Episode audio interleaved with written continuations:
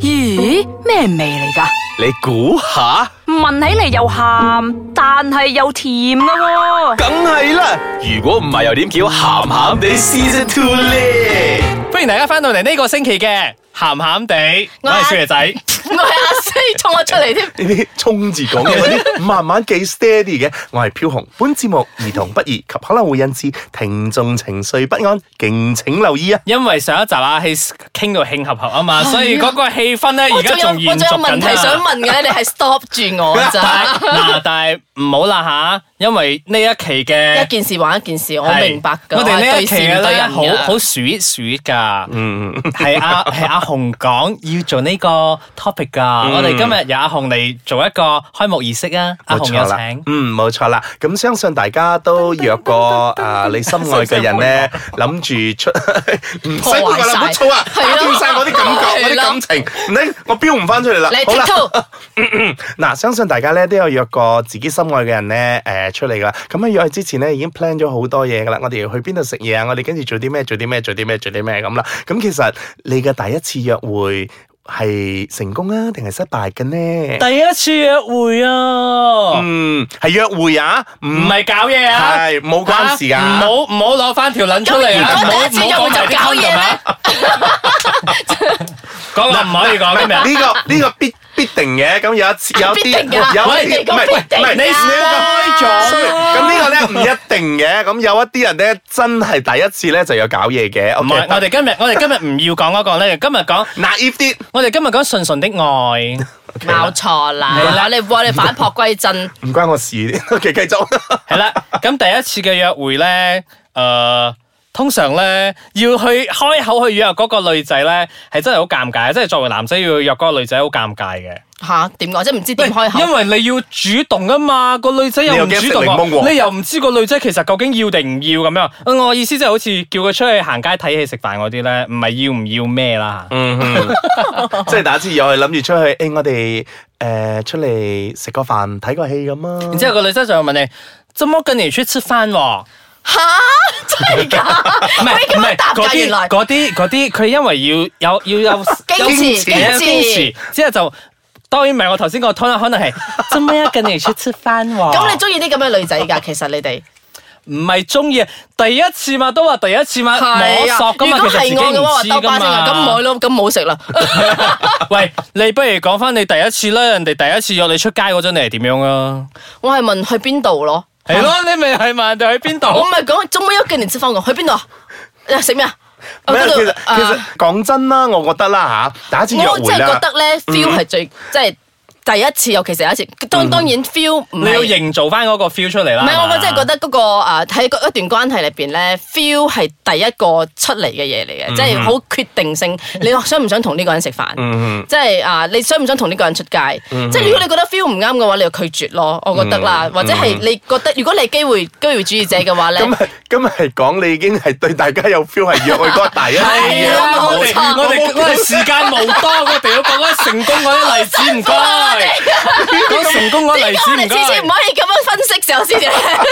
唔係，因為我想我點解我會提出呢、一個啊呢一個 topic 出嚟咧？其實我覺得咧約會咧係即係唔好話第一次咧，第二次、第三次約會咧，其實都已經好成噶。其因為實有啲咩做咧？唔係食飯睇戲。其實其實我好中意阿紅帶翻呢個 topic 出嚟，係因為而家我覺得啲誒、呃、關係咧都係好速食反㗎，璞歸真咯，所以我咪係咯講咗係真係需要係㗎，咯我覺得要帶翻俾我哋一啲後生啲嘅初戀嘅聽眾，感覺啊係啊聽眾， 因為而家係啊初戀好短暫嘅啫。係 啊都啱啊，瞓咯， 而且呢啲嘢咧全部唔喺啱 WhatsApp 度 feel 講啊嘅係咯就係啊即咯係即係我就係覺得咯，要首先要約一個人，你又要 plan 另一樣嘢先。所以係時間同埋地點咯，我係覺得。嗯因為你要諗翻起以前我哋誒仲未有手機嗰個年代嗰陣，嗱，我哋約好誒今日晏晝一點三點，啊啊係啦喺喺咩河？喺銀咩戲院河。喺銀河廣場度見啊門口啊，銀河啊。係啦，即我係嗰會個着白 reception 色啦衫，已經諗定㗎啦。 着咩白色衫？你哋見過㗎唔 該，約會 啊嘛，唔係咁呢樣嘅，唔係咁呢唔樣會嘅同。你講你着咩顏色衫㗎。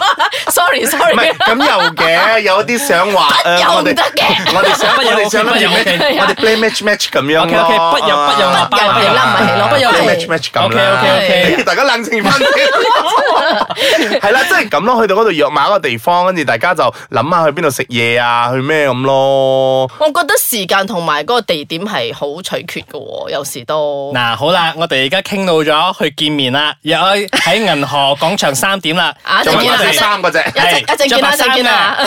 阿阿四着白衫嘅，咁我哋等陣啊，我哋休息翻嚟之後，我哋繼續再傾。歡迎翻到嚟銀河廣場三點鐘門口企住一個着白色衫嘅阿 四，我哋呢度係鹹鹹地，Ừ. 我係小爺仔。啊好似嗰啲等極都唔到 啊！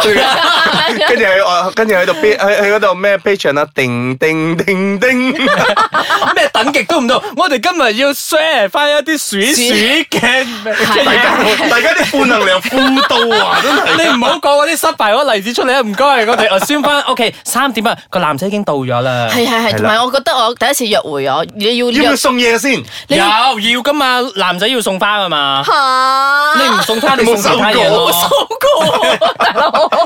我呢啲我呢啲真係齋，我咪真係睇你睇翻嚟嘅。 但係我第一次啊唔係我第一次即係約會我都冇睇，我即都係冇大送家嘢覺嘅。得啦，但我覺覺得得啦，即係理性啲分析啦，你嗯即係你要即係認真地考慮時間同埋嗰個地點。係嗯即係我近排睇戲睇翻嚟又 係，你約晏餐咧就係冇機噶啦。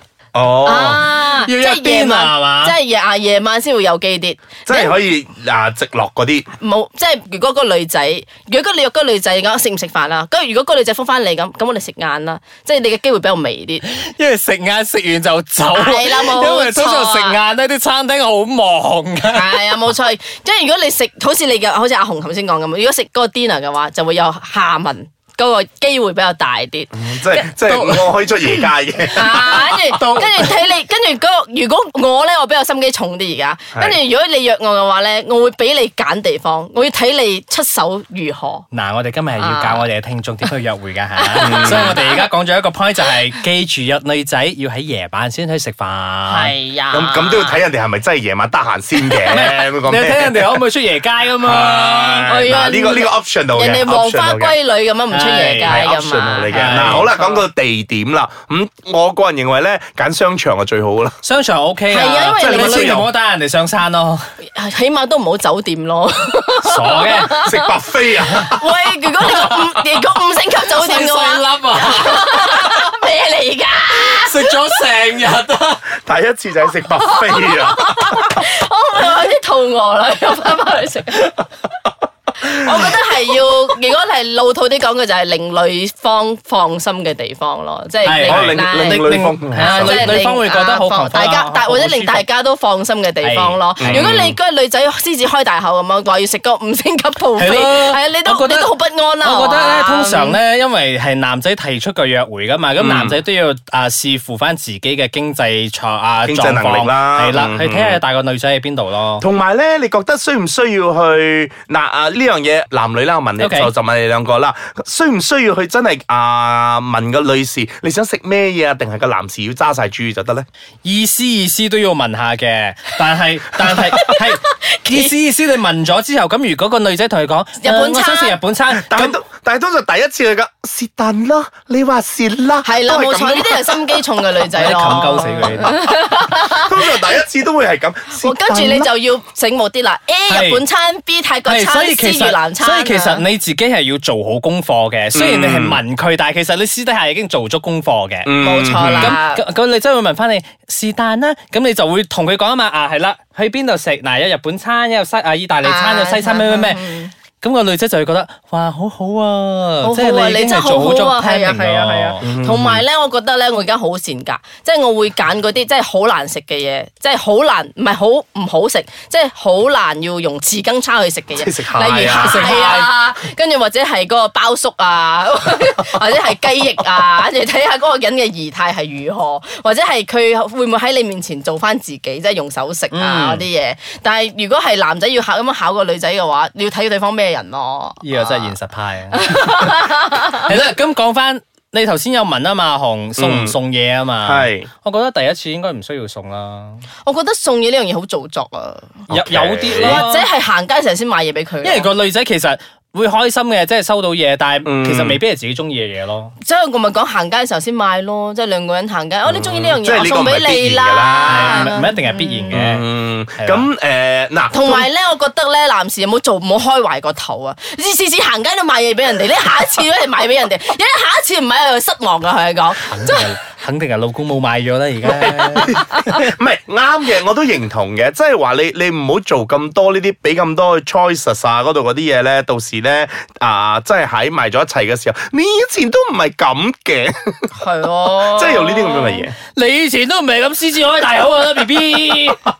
好啦，我哋我哋下一次再講埋以前我哋點樣噶啦。即係顧物論點都好咧，我哋誒、呃第一次約會咧，暫時而家到呢度為止啦。咁我哋第二次約會咧就喺下星期噶啦。咁喺度鹹鹹點同大家講聲拜拜先啦。 拜拜。